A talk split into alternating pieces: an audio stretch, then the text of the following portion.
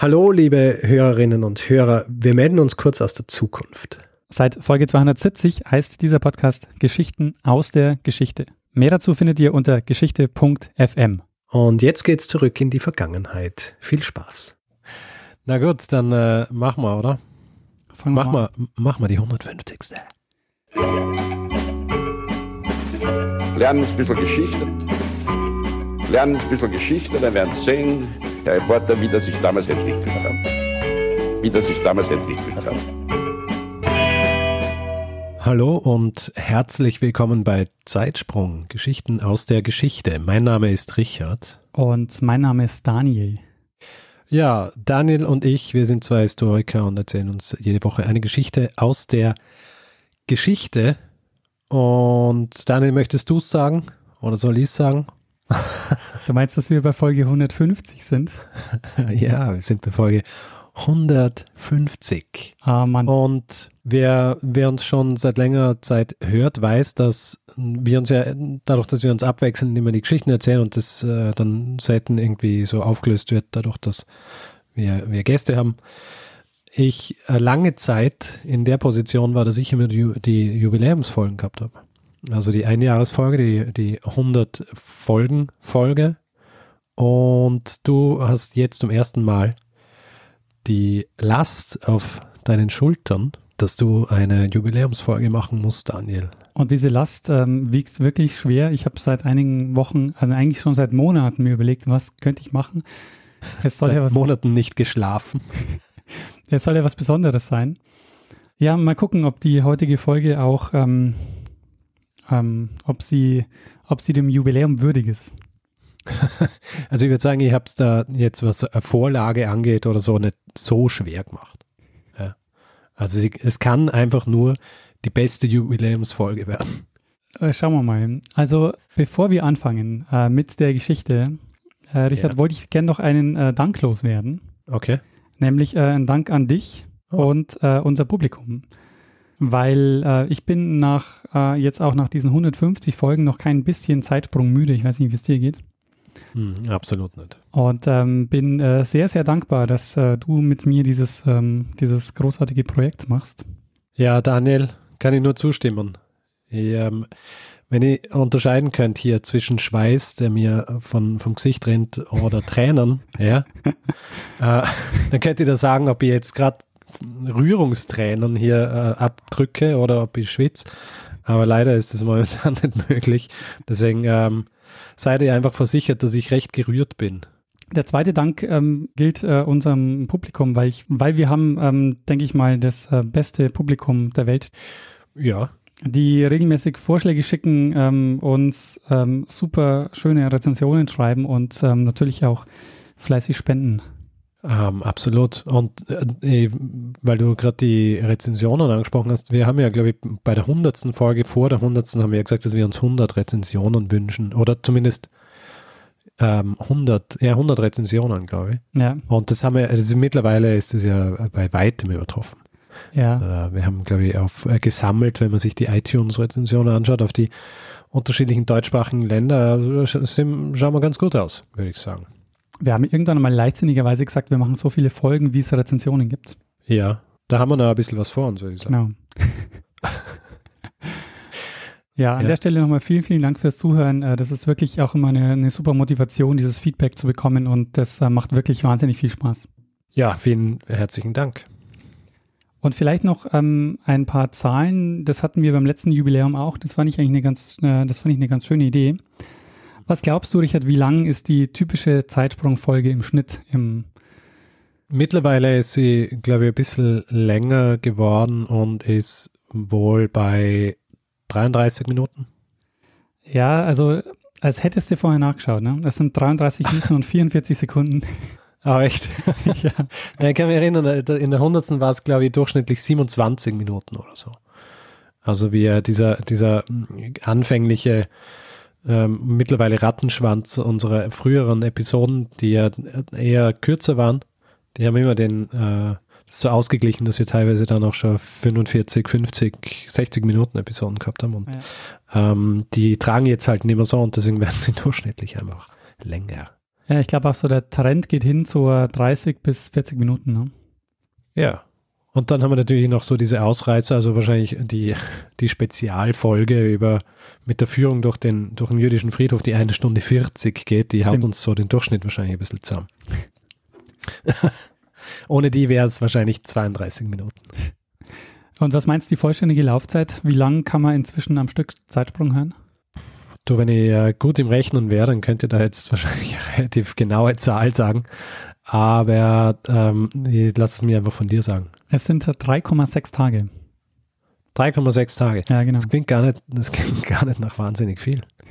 Nur 3,6 Tage. Am Wir Stück. machen das jetzt seit Oktober 2015, oder? Genau, ja. Und ähm, es sind trotzdem nur dreieinhalb Tage.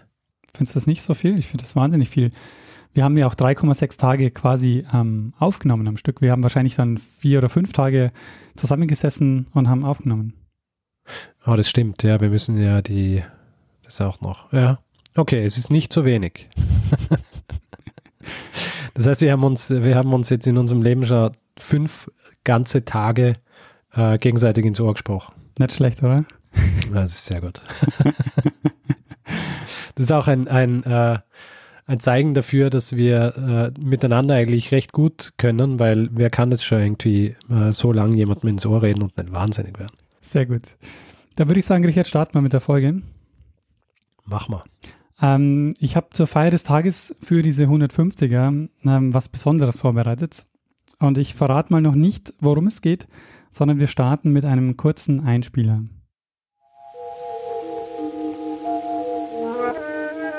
Hildegard Knef am Anfang ihrer glänzenden Karriere als bezaubernde Evas Tochter und als hinreißende Schauspielerin in dem Film, der zum größten Skandal wurde, den es je in Deutschland gab. Als Partner Hildegard Knefs Gustav Fröhlich. Regisseur dieses gewagten und heftig umstrittenen Films Willy Forst. Jetzt dachte ich, jetzt werde ich es erfahren. Das, worüber so viel gewispert wird. Liebe. Ich hatte mir etwas Erhabenes darunter vorgestellt. Und in diesem Augenblick schenkte ich Nebensächlichem mehr Beachtung als dem jungen Manne, der mich damit sich fortzog. Ja, Richard, wir beschäftigen uns heute zum ersten Mal mit Filmgeschichte. Mhm. Und hast du als äh, alter Cineast erkannt, um welchen Film es in dem Einspieler geht? Äh, ich, ich, muss ganz ehrlich sagen, nein. Sehr gut. Habe ich nicht. Aber du hast äh, den Namen der Hauptdarstellerin äh, gehört? Ja, Hildegard Knef. Richtig. Ähm, es ging in diesem Einspieler um den Film Die Sünderin mit Hildegard Knef. Ein Film von 1951, ähm, also der 1951 in die Kinos kam und der einer der großen Skandalfilme der Nachkriegszeit war, mhm. der nicht nur kontrovers diskutiert wurde, sondern wo es auch ähm, unter anderem zu zahlreichen Protesten und Demonstrationen kam. Aber darüber sprechen wir im Laufe der Folge ein bisschen genauer. Es geht heute nämlich nicht nur um den Film Die Sünderin, es geht vielmehr um den Ort, an dem der Film gedreht wurde. Es geht um eine ganz besondere Filmproduktionsstätte, nämlich die Filmstudios Bendestorf. Okay. Hast du davon schon gehört? Mm, nein. Sehr gut. Ähm, Bendesdorf ist ein kleiner Ort in Niedersachsen, ungefähr 30 Kilometer südlich von Hamburg. Laut Wikipedia hat der Ort ähm, 2387 Einwohnerinnen und Einwohner. Und in Bennisdorf hatten viele Hamburger, die es sich leisten konnten, ihre Sommerfrische. Und deshalb sind viele während des Zweiten Weltkriegs dorthin gezogen äh, um, äh, und aus Hamburg geflüchtet. Und direkt nach dem Zweiten Weltkrieg entwickelte sich in Bennisdorf diese Filmproduktionsstätte, die Filmstudios Bennisdorf, in der die ersten Kinofilme nach dem Zweiten Weltkrieg in Deutschland entstanden sind. Und das Filmstudio Bendistorf hat nicht nur eine spannende Vergangenheit, sondern es hat vor allen Dingen auch eine sehr brisante Gegenwart. Und äh, darum soll es jetzt in dieser Folge gehen. Okay. Ähm, es gibt in Bendistorf ein Filmmuseum und ich war vor Ort dort äh, in diesem Filmmuseum und ich habe mit äh, Walfried Malliskat, der das Filmmuseum leitet, über die Filmstudios und äh, die Geschichte des Filmstudios gesprochen. Ha. Das heißt, du warst, du warst vor Ort. Ja, ich war vor Ort in, eine, in ist ein Vor-Ort-Zeitsprung. Genau, also so ein bisschen äh, ist jetzt ähm, nicht reportagenmäßig geworden, aber ich habe dort ein Interview gemacht mit äh, Walfried Maleskat Und ähm, das Gespräch ging ungefähr eine Stunde. Wir sind da auch ein bisschen durch die Ausstellung gelaufen. Mhm. Und das heißt, es wird zu dieser Folge auch wieder eine Extended Version geben, wo dann das gesamte Interview zu hören sein wird. Sehr gut, sehr schön. Wie es sich gebührt für eine Jubiläumsfolge, würde ich sagen. Richtig. Und du hast ja ähm, vielleicht das Bild gesehen, das ich auf Twitter gepostet habe, wo ich, ähm, äh, wo ich angekündigt habe, um was es quasi gehen wird in dieser Folge. Ja. Also und, du hast es angeteasert. Richtig, genau, angeteasert. Aber äh, und ich habe natürlich äh, alle Metadaten aus diesem, äh, aus diesem Bild gelöscht, sodass nicht nachvollziehbar war, wo ich es gemacht habe. Sehr gut. Du hast aus den, aus den Fehlern anderer Menschen gelernt. und ähm, ja, das Bild ist tatsächlich entstanden auch in Bennesdorf und wir werden darüber auch noch ein bisschen ähm, genauer reden und mehr da, darüber hören. Fantastisch. Fangen wir aber mal ähm, bei der Frage an, wie es überhaupt dazu kam, dass in Bendesdorf ein Filmstudio entstand. Und das hängt vor allen Dingen mit einer Person zusammen, nämlich mit Rolf Meyer. Der ist nach Bendesdorf gekommen und hat hier die Junge Filmunion gegründet. Also ab wann, das ist ganz klar und eindeutig zu benennen, das ist das Jahr 1947. Und äh, warum wurde in Bendesdorf Film produziert? Äh, ganz einfach weil 47 hatten wir vier Sektoren. Na, der Krieg äh, war vorbei. Äh, der gute Rolf Meyer, der das hier gegründet hat, ist noch vor Ende des Krieges hierher gekommen. Jetzt ein paar Bemerkungen zu Rolf Meyer. Rolf Meyer war eigentlich ausgebildeter Musiker und äh, hat sich in Berlin in jungen Jahren in das Metier des Drehbuchschreibens eingearbeitet, hat volontiert bei UFA und bei Tobis. Er hat dann auch schon seinerzeit mit namhaften Größen wie Thea von Habu, Lebensgefährtin von Fritz Lang und äh, solchen, äh, sage ich mal, renommierten Drehbuchschreibern und Drehbuchschreiberinnen zusammengearbeitet, hat sich einen Namen gemacht im Bereich der äh, gekonnten Unterhaltungsszenegrafik äh, und äh, er ist nach Bendesdorf gekommen. Warum weiß man nicht so genau. Er selbst lässt es auch offen und äh, hat dann eben halt hier aufgrund der Tatsache, dass er Mann von Welt war, englisch sprechend. Der damalige Bürgermeister von Bendistorf war Nazi, war nicht mehr haltbar. Rolf Meyer ist erstmal äh, kommissarischer Bürgermeister geworden, hat aber immer weiter versucht, Film zu machen.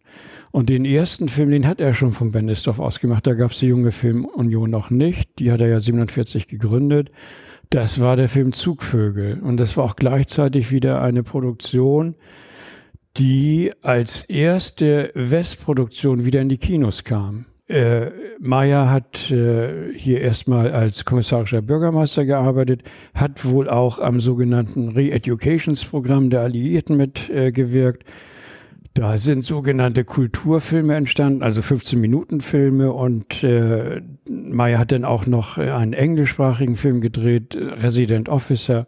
Und daraufhin, das ist nachzulesen, hat man ihm empfohlen, äh, eine unter, äh, eine, eine Filmfirma zu gründen äh, zur Produktion von Unterhaltungsspielfilmen. Er hat einen Antrag gestellt und der Antrag ist dann positiv beschieden am 1. April 1947 und damit war die junge Filmunion gegründet. Ja, und so kommt es, äh, dass also ähm, hier in Bennesdorf mit die ersten Nachkriegsfilme ähm, in, in Westdeutschland gedreht wurden. Mhm. Und äh, das hängt also alles sehr stark zusammen mit der Person Rolf Meyer, der also als ehemaliger Volontär ähm, bei der UFA in Berlin nach Bendistorf kommt. Zunächst mal ohne Geld, ähm, wie es heißt, auf einem Fahrrad. Und äh, dann also dort die Filmstudios aufgebaut hat. Und zunächst mal auch mit sehr großem Erfolg. Ähm, aber ganz am Anfang mussten die Filmstudios natürlich auch erstmal aufgebaut werden, weil Infrastruktur in dem Sinne ähm, gab es ja so in der Form nicht. Also äh, eine Filmproduktionsstätte gab es natürlich nicht. Das war hier vorher ein Bolzplatz und äh, es gab einen Gasthof, der hieß zum Schlangenbaum, der war bekannt als Ausflugslokal. Und dieser Gasthof hatte einen Tanzsaal. Und der Tanzsaal war das erste Behelfsatelier. Und da sind zwei, äh, die ersten beiden äh, Junge Filmunion Produktionen sind im Studio Tanzsaal Schlangenbaum entstanden. Und das ist der erste Film, war Wege im Zwielicht, nee, umgekehrt. Äh, Menschen Gottes Hand war zuerst und der zweite dann Wege im Zwielicht. Wobei da schon Gustav Fröhlich mitgewirkt hat. Meyer und Fröhlich waren bekannt, äh, hatten auch, glaube ich, eine gemeinsame Wohnung in Berlin. Und Meyer hatte die Lizenz und Fröhlich war auch einer der wenigen Topstars äh, aus der Nazi-Zeit, die nahtlos weiterarbeiten durften. Ne, weil, weil das war der Mann, der Josef Goebbels geohrfeigt hat, will ich jetzt weiter nicht drauf eingehen. Äh, aber der konnte eben halt weitermachen, im Gegensatz zu Marika Röck und Hans, äh, und, und Heinz Rühmann und äh, anderen, die erstmal keine Drehgenehmigung bekamen. Äh, Fröhlich hat eine bekommen und Fröhlich war äh, begeistert, oh, endlich wieder Filme machen und äh, äh, ist dann hier voller Elan hergekommen hat magnetische Kräfte gehabt, hat äh, gute Kameraleute, noch gute Filmmusiker, gute Kostümbildner, Szenenbildner, sind alle mitgekommen. Und er hat natürlich auch Schauspielerkollegen und auch äh, noch nicht so bekannte Schauspieler sind nach Bennesdorf gekommen. Das war dem Maya nun wiederum ganz wichtig, deshalb auch der Begriff Junge Filmunion. Also beispielsweise äh, Hardy Krüger hat hier äh, erstmalig richtiges Kino gemacht Ruth Leuwerig hat hier ihren ersten äh, großen Kinofilm gemacht. Und äh, naja, die Knef äh, hat hier einen Durchbruch erlebt. Ja, dazu kommen wir aber ähm, später noch ein bisschen äh, genauer. Zunächst mal so zur Anfangszeit und überhaupt zur Geschichte der jungen Filmunion. Ähm, da lief es erstmal sehr gut. Also die ersten Kinofilme, die hier gedreht wurden, die waren große Erfolge. Ähm, und ähm, also wirtschaftlich ähm, lief es erstmal, dann kam es aber zu einer Krise des deutschen Films. Nicht nur ähm, des Filmstudios Bennesdorfs oder der Jungen Filmunion, sondern überhaupt ähm, hat es die, die deutsche ähm, Filmwirtschaft oder die junge deutsche Filmwirtschaft äh, getroffen. Was zusammenhängt mit zum einen der Währungsreform und zum anderen ähm, mit Hollywood zusammenhängt. Und äh, das wird jetzt äh, Herr Maliskat nochmal ähm, ein bisschen genauer beschreiben, wie die wirtschaftliche Situation in der Anfangszeit war und wie dann eben ähm, aus diesem ersten Erfolg heraus ähm, es zu einer, zu einer Krise kam ähm, in, in Bennesdorf. Ja, also das kann man äh, sehr gut sagen. Maya ist ja hier mit äh, null äh, Pfennig oder mit null Mark hierher gekommen. Äh, Fahrrad und, und ein Pappkoffer. Und er hatte aber diese Lizenz und er hatte eben halt auch die Ideen, Filme zu machen. Und äh, er hat ruckzuck äh, 1,2 Millionen Reichsmark seinerzeit von, ich sag mal, Hamburger äh, Schwarzmarktgrößen äh, bekommen. Die wussten gar nicht, wohin mit dem Geld. Ne? Und, und Meyer hatte eben halt da eine Perspektive in Sachen Film und die haben in ihn investiert und er konnte sofort loslegen. Produktionskosten für die ersten Filme so zwischen 600 und 700.000 Reichsmark. Die haben ein Vielfaches eingespielt. Also das hat erstmal wirtschaftlich sehr, sehr erfolgreich funktioniert. Dann kam die Währungsreform und mit der Währungsreform kam auch wieder Hollywood. Also sprich die Amerikaner und die haben dann natürlich auch äh, Verträge gemacht mit Verleihern und Verträge gemacht mit Kinobetreibern, haben aber auch mitgeholfen, äh, deutsche Kinolandschaft wieder aufzubauen. Und in diesen Verträgen haben sie eben halt Klauseln reingeschrieben, das, was ihr hier zeigt in den neuen Kinos, na 70, 80 Prozent Hollywood-Produktion. Meyer hat sowas nicht gemacht. Meyer war der Meinung, er macht gute Filme, die Leute wollen das sehen, der Rest ergibt sich von allein. War ein Trugschluss. Ja, also ähm, für die junge äh, für die junge Filmunion ähm, läuft es dann also wirtschaftlich ähm, sehr schlecht nach der Währungsreform. Und äh, um die Filmproduktion zu retten, hat Meyer dann äh, Kredit aufgenommen.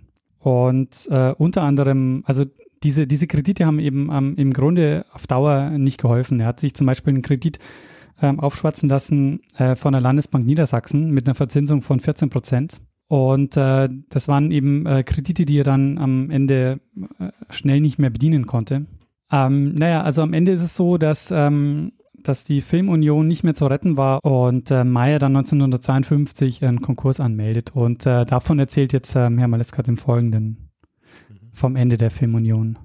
Ja, also die junge Filmunion hat äh, von 1947 bis 52 produziert, äh, stellenweise ja auch sehr erfolgreich. Auch die letzten Filme nach äh, Sünderin und dann auch die Marika Röck-Filme waren wirtschaftliche Erfolge.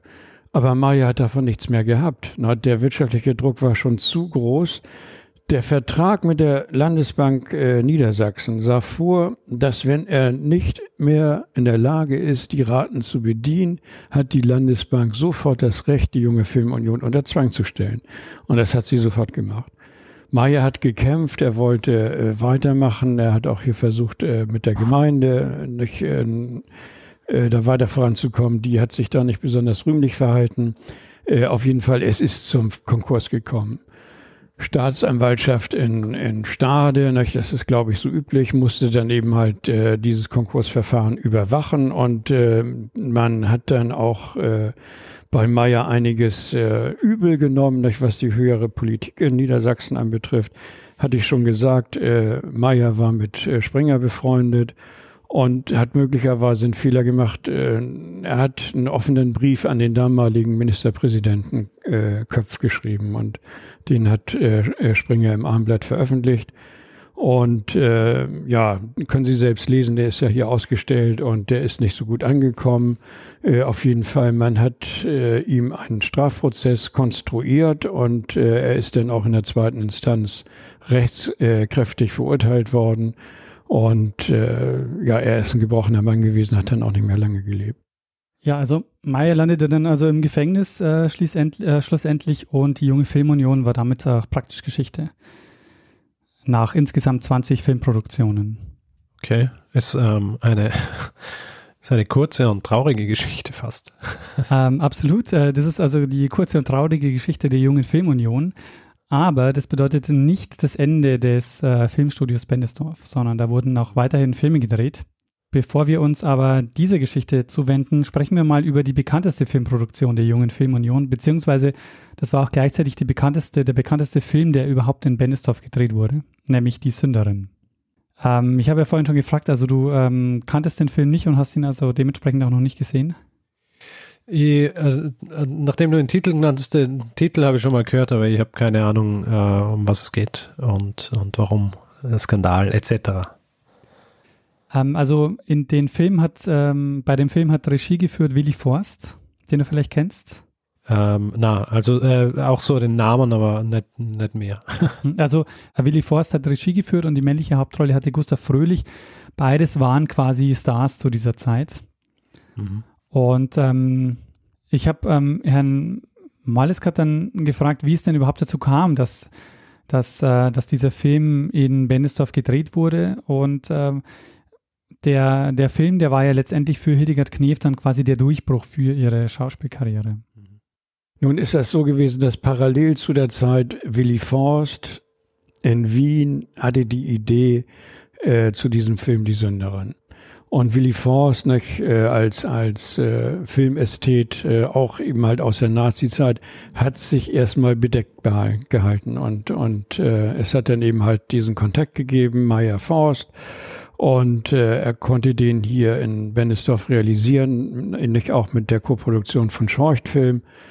Und äh, Forst äh, hat dann auch äh, einige Bedingungen gestellt, äh, was Besetzung anbetrifft. Und äh, vorgesehen war eigentlich für die männliche Hauptrolle Kurt Jürgens. Das hat ihm so nicht gepasst.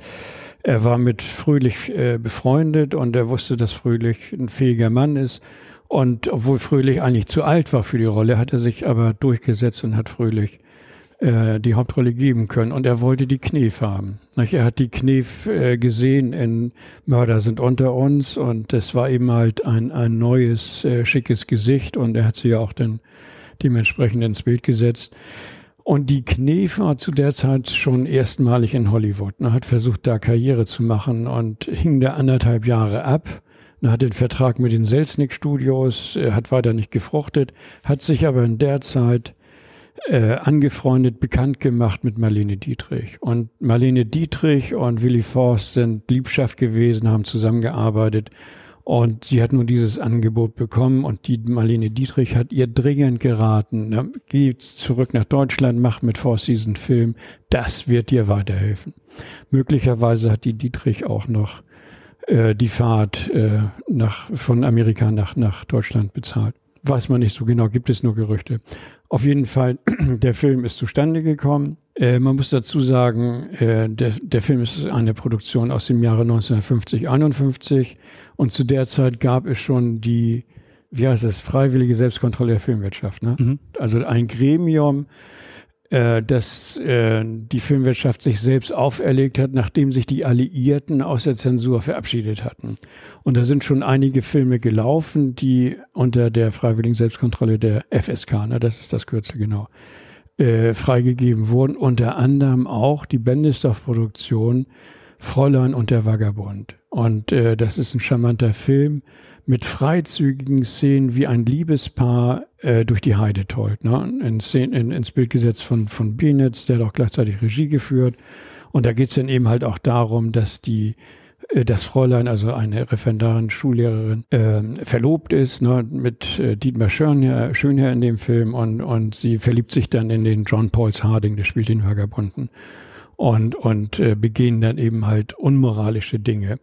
Und das hat der katholischen Kirche nicht gepasst oder den Kirchenvertretern, sagen wir es mal so. Ne? Und die haben Meyer aufgefordert, diese moralisch verwerflichen Szenen aus dem Film herauszunehmen. Und äh, Meyer hat reagiert und hat äh, zurückgeschrieben, nehme Ihre Bedenken zur Kenntnis, der Film bleibt wie er ist.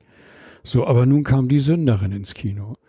Und die Sünderin, das hat auch äh, Forst vor, äh, vorab angekündigt, ist scharfer Tobak. Noch, da geht es um angedeutete, oder es geht um Prostitution, es geht um angedeuteten Inzest, es ist ein Melodram, das geht nicht gut aus, nicht Doppelselbstmord und dann eben halt auch noch diese Nakidai-Szene. Und das alles war den Kirchenvertretern zu viel. Der Film bekam zunächst mal von der FSK keine Freigabe was äh, drei Tage vor der Premiere bekannt gegeben wurde. Und Meyer und Forst haben heftig protestiert und es kam dann zu einer Krisensitzung der SPIO. SPIO ist die Spitzenorganisation der Filmwirtschaft, was quasi so ein, so ein Dachverband war. Und die FSK, also die Freiwillige Selbstkontrolle der Filmwirtschaft, ist äh, deren Tochtergesellschaft, also ist Tochtergesellschaft der, der SPIO. Mhm. Und hier kam es jetzt ähm, nach einer Abstimmung äh, zu einer Freigabe für den Film mit der Konsequenz, dass die katholische Kirche ihre Vertreter aus, äh, äh ihre, äh, ihre Vertreter erstmal abgezogen hat aus Protest. Und gesagt hat. Aus der, aus der, aus der, aus der FSK, äh, genau. Der, okay. Also die haben gesagt, wir arbeiten mit ähm, bei der FSK nicht mehr mit, ähm, wenn so ein Film hier freigegeben wird. Naja, also Win-Win-Situation eigentlich. also die haben gesagt, ähm, es, es heißt nämlich immer, weil es gibt, äh, das hat ähm, Herr Maleska jetzt auch schon angedeutet, es gibt quasi eine kurze Nacktszene, in der man ähm, Hildegard Knef ähm, also nackt sieht. Ähm, und es heißt immer, dass das so die Skandalszene war, aber das, das war quasi gar nicht, gar nicht der Fall, dass das ähm, für die katholische Kirche so ähm, das Problem war. Das Problem war, dass Themen angesprochen wurden, die äh, in einer Art verhandelt wurden, die die die Kirche nicht akzeptieren konnte. Also es ging um Prostitution, es ging um Sterbehilfe, es ging um Euthanasie und am Ende um Suizid. Also es ist so, dass, dass, ähm, dass Hildegard Knef quasi im Film Sterbehilfe leistet ähm, am Ende und dann sich selbst umbringt. Ähm, das war eben zu viel für die katholische Kirche. Mhm. Ähm, und was folgte, war ein Protest, der eine Heftigkeit erreicht hat, wie man das bislang ähm, noch nicht hatte bei einem Kinofilm. Also Forst hat es drauf angelegt. Also er hat nochmal vorab, äh, das wird scharfer Tobak. Und es ist natürlich so gewesen, dass die Vertreter der Kirchen, ganz besonders der katholischen Kirche, reagiert haben. Und erstmal im Hauptausschuss der FSK haben sie den Film freigegeben. Mit, mit Auflagen und äh, FSK 18. So, nun kam der Film aber in, in, in die Kinos und dann wurde öffentlicher Druck gemacht. Kardinal Frings in Köln hat von der Kanzel seiner Gemeinde verboten, diesen Film zu sehen. Es gab tumultartige Auseinandersetzungen zwischen Kräften, die den Film sehen wollten und solchen, die das verhindern wollten. Und, und, und. Und einige Bürgermeister haben dann äh, Aufführungsverbot erteilt. Also es, es war denn äh, der sogenannte erste Nachkriegsfilmskandal. Die Begründung seiner Zeit war weniger diese, diese wirklich ganz kurze Nacktszene, als vielmehr so eine Pseudo-Euthanasie-Debatte. Der Film endet nicht gut, ne? Doppelselbstmord und daran hat dann eben oder haben die Kirchenvertreter äh, diese Pseudo-Debatte konstruiert. Also die Kirche, die rief dann zum Boykott des Films auf und wie man sich vorstellen kann, ähm, machte das auch oder machte dieser Skandal den Film auch zu einem Riesenerfolg. Und es gab dann auch gewalttätigen Protest. Also es wurden zum Beispiel äh, Stinkbomben in Kinosäle geworfen. Ähm, in größeren Städten gab es äh, zahlreiche Diskussionsveranstaltungen. Es gab Aktionskomitees gegen den Film. Also der Film wurde wahnsinnig heftig und auch relativ ähm, lange diskutiert ähm, in, äh, in, in vielen Städten. Und der Höhepunkt des Protestes war übrigens äh, in Regensburg. Mhm. In Regensburg kam es ja, ja. zu einem dreitägigen, heftigen, äh, kam es zu einer dreitägigen, heftigen Auseinandersetzung zwischen Filmgegnern und Filmbefürwortern und der Polizei. Die einen äh, haben Stinkbomben eingesetzt und äh, die anderen haben Wasserwerfer eingesetzt. Mhm. Also es war eben ein, ein Ausmaß an, äh, an Protest, der bislang einfach so noch nie da war. Ja, das alles eben äh, um diesen Film Die Sünderin, die eben aus diesem Grunde wahrscheinlich mit ähm, einer der bekanntesten Nachkriegsfilme deshalb geworden ist und auch ein eben großer Publikumserfolg war. Ja, wie ich ähm, auch schon vorher gesagt habe, das Ende der jungen Filmunion war nicht das Ende des Filmstudios Bennesdorf. Ähm, es wurden noch einige Jahrzehnte äh, Filme produziert in Bennesdorf, aber eben nicht mehr unter der Leitung einer Produktionsfirma, wie es äh, die junge Filmunion war, sondern das Studio wurde jetzt eben für einzelne Produktionen vermietet. Aha. Und es war letztendlich zu klein für wirklich große Produktionen. Deshalb sind dort viele Fernsehfilme und Shows entstanden. Und ähm, mich hat daher mal interessiert, wie viele Filme denn insgesamt äh, in Bendesdorf äh, gedreht wurden. Äh, unter der Ägide von Rolf Meyer 20. So und insgesamt mit Sicherheit mehr als 100. Äh, also wir sind dabei zu recherchieren. Wir kooperieren ja auch mit dem Film- und Fernsehmuseum Hamburg zusammen und wir kriegen immer wieder neue Hinweise auf Filmproduktionen, die hier gemacht sind, die, wo wir keine, keine verlässlichen Unterlagen haben. Äh, aber es ergeben sich dann, dass wir Kontakte zu Kameraleuten haben oder zu Leuten, die äh, hier an, an Kulisse mitgearbeitet haben oder die dann äh, Regieassistent waren und, und äh, die bezeugen das dann. Und so kriegen wir dann eben halt die Filmografie so ganz allmählich komplett. Ob wir sie jemals komplett darstellen können, das weiß ich nicht. Ah, ich finde es nur spannend, dass es, man wird sich vorstellen, dass bei so einer Unternehmung wie am Studio es irgendwie so eine durch, durchgehende Buchhaltung oder sowas in die Richtung gibt, dass man, dass man nachprüfen kann, was da überhaupt gedreht worden ist. Das habe ich auch verwundert und habe ich auch nochmal nachgefragt. Und es ist wohl so, dass es ähm, vor allen Dingen, also die, die Produktionen der Jungen Filmunion, die kann man ganz gut nachvollziehen. Aber das Nachfolgestudio, die Fink Studios, ähm, da hat man wohl das Archiv nicht mehr. Und ähm, Aha durch den Prozess hat man eben auch diese ganzen Akten der Jungen Filmunion auch im, äh, letztendlich jetzt äh, im Staatsarchiv. Wahrscheinlich, weil sie dann einfach so vermietet worden sind. Genau, ja. Hat es einfach so einen Zettel gegeben, wo man sich eintragen hat können, so Montag bis Mittwoch braucht man, braucht man das Studio. Und man konnte eben also. auch sehr unter sehr unterschiedlichen Bedingungen mieten. Also man konnte quasi mit Equipment mieten, mit äh, ja. Mitarbeitern mieten. Also man konnte halt äh, mhm. sehr, ähm, sehr flexibel buchen. Mhm. Ähm, was wahrscheinlich auch ein bisschen dazu beiträgt. Ja, die letzte große Produktion in Bennestorf war 2015. Ein Film über Fritz Lang mit Heino Ferch. Ah, 2015? 2015, ja. Ah, okay. Und ähm, ja, in dieser Zeit von 1947 bis 2015, also haben viele Stars in Bennestorf gedreht, ähm, die ich jetzt nicht aufzählen werde, weil es ähm, wahrscheinlich auch ermüdend wäre. Ähm, ein paar hat man eh schon gehört. Einen würde ich gerne noch rausgreifen, nämlich John Lennon. Ähm, der hat äh, 1966 für den Film Wie ich den Krieg gewann in Bendestorf gedreht. Mhm. Es wurden äh, hier aber nicht nur Filme gedreht, sondern es wurden auch Shows produziert. Ähm, und eben weil, das, äh, weil dieses Gelände und die Studios für einzelne Produktionen äh, vermietet wurden. Und äh, Herr Maliskat gibt uns jetzt mal einen kurzen Überblick über die unterschiedlichen Phasen der Geschichte ähm, des Filmstudios in Bennesdorf. Naja, ich meine, äh, es ist immerhin so, darüber haben wir noch nicht gesprochen, äh, Bennesdorf ist ein Mikrokosmos der medialen Geschichte seit Kriegsende. Ne? Denn es sind im Grunde alle Entwicklungen, die seitdem stattgefunden haben, haben auch in Bennesdorf stattgefunden. Jetzt die, die neueste digitale nicht mehr. Da, da ist Schluss. Also da hat es eine Zäsur gegeben. Aber hier ist erstmal ein Nachkriegsfilm gemacht worden und dann ging das auch los mit dem deutschen Fernsehen. Die, die erste Seifenoper im deutschen Fernsehen, mehr als 100 Folgen sind in Bendisdorf gemacht worden. Das war die Familie Schölermann. Ich weiß nicht, ob Sie die jemals kennengelernt nee, haben. nie gehört Guck, Gucken Sie mal nach. Das ist die erste äh, Serie fürs Fernsehen nicht? und nach dem Prinzip der Seifenoper.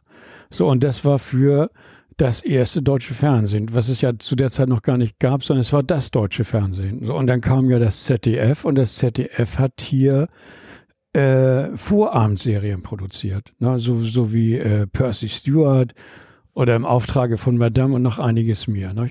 So, und dann die nächste weitere Entwicklung in unserer Medienlandschaft war das Privatfernsehen. Also kam RTL und hat hier äh, Produktion gemacht. Alles nichts oder. Nicht mit, mit Hella von Sinn und, und äh, dem Hugo Egon Balder. Ne? Das ist hier in Bendesdorf gemacht worden. Nicht? Oder, oder eine, eine äh, Rudi Carell Show, Die Post geht ab. Das war seinerzeit die Einführung der Postleitzahlen der neuen. Ne? Das, das hat man zum, als Showthema und dann ist hier eben halt eine Rudi Carell Show gemacht worden. Ja, und es sind hier auch äh, so Pionierleistungen, gerade im, im Fernsehbereich gemacht worden. Äh, Silvestershow 61, 62 hat man erstmalig live aus Bendesdorf übertragen. Da hat, hat man hier in der großen Halle da Silvester gefeiert und man hat da zwei, drei oder vier Stunden live äh, diese Show dann übertragen. Die hat später auch gegeben, nur die wurde dann vorproduziert. Aber diese, diese Technik, die Technologie, die man ja braucht und beherrschen musste, um überhaupt, um überhaupt äh, von außerhalb äh, NDR war ja seinerzeit Rotenbaumchaussee und, und äh, Gazellenkamp. Und äh, dass man das hier in Bendesdorf dann vor Ort gebracht hat und das so eingerichtet hat, dass das überhaupt live möglich war, das ist halt hier passiert. Ja, also ähm, einige interessante Produktionen, die äh, hier gemacht wurden, mhm. wie die erste Soap oder eben Alles Nichts oder.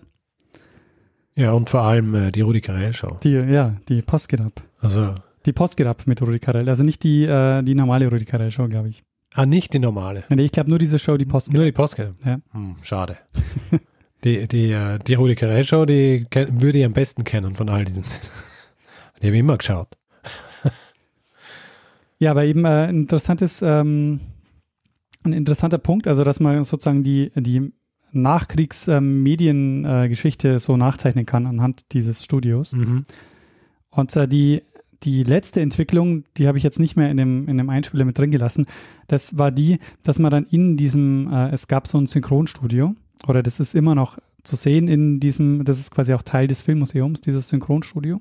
Da hat man dann äh, später ein äh, Musikproduktion gemacht und äh, gleichzeitig auch äh, Videos dazu gedreht. Also man hat quasi ähm, die Alben dort aufgenommen und hat gleichzeitig ähm, Musikvideos ähm, dazu gemacht und da waren wohl einige sehr bekannte Bands dabei.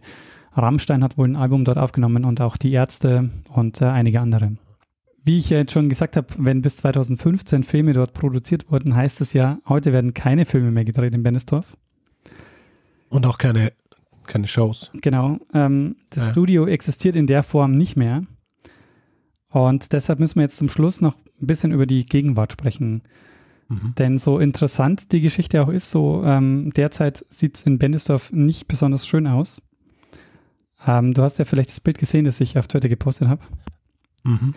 Es gab den Versuch in Bendisdorf, das Filmmuseum und eine Produktionshalle zu erhalten, was letztendlich nicht gelungen ist, ähm, denn es sollen dort ähm, insgesamt, glaube ich, 30 Wohnungen entstehen. Mhm. Weshalb es zum Abriss kam der, äh, der Produktionshallen. Tja, und der Verein hat sich dann stark gemacht für Erhalt von kulturhistorischer Bausubstanz auf dem Filmgelände. Das eigentliche Ziel war Erhalt dieses Flügels. Der war seinerzeit gesichert, weil hier noch ein Tonstudio drin war. Und dann eben halt Erhalt der Halle A1. Also das äh, Wichtige war, eine Filmproduktionsstätte zu erhalten und dann eben halt eine Filmstätte der Reproduktion, nicht, wo man dann Filme betrachten konnte. Das, was da gemacht wurde, konnte man dann hier sehen. Und das wäre eine Einheit gewesen, das wäre, ja, sage ich mal, eine, eine, eine Ganzheit gewesen und jetzt haben wir eine Halbheit. Ja, Halbheit heißt, äh, dass vor einem halben Jahr Bagger angerückt sind, äh, die mit dem Abriss äh, der Hallen begonnen haben. Und seitdem ist nichts weiter passiert, weil der Bau der Wohnungen komplizierter wird, als das ursprünglich geplant war, weil das ist eine Hanglage und damit sind die Wohnungen drüber gefährdet, wenn man da in den Hang so reinbaut, wie das ursprünglich geplant war. Und das heißt, der Abriss, der erfolgte vor allem deshalb, um Tatsachen zu schaffen. Äh, das war zumindest meine Frage, die ich ähm, Herrn Maliskat gestellt habe.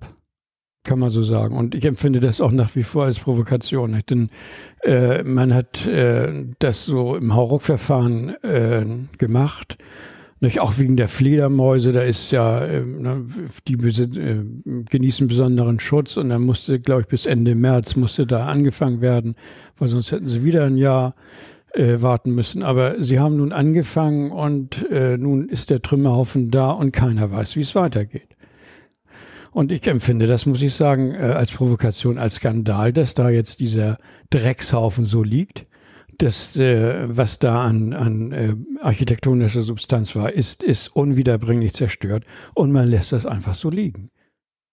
Ja, im Moment ist also quasi nicht klar, wie es weitergeht. Äh, da liegen jetzt also diese, äh, diese Trümmerhaufen dieser eingerissenen ähm, Produktionshallen.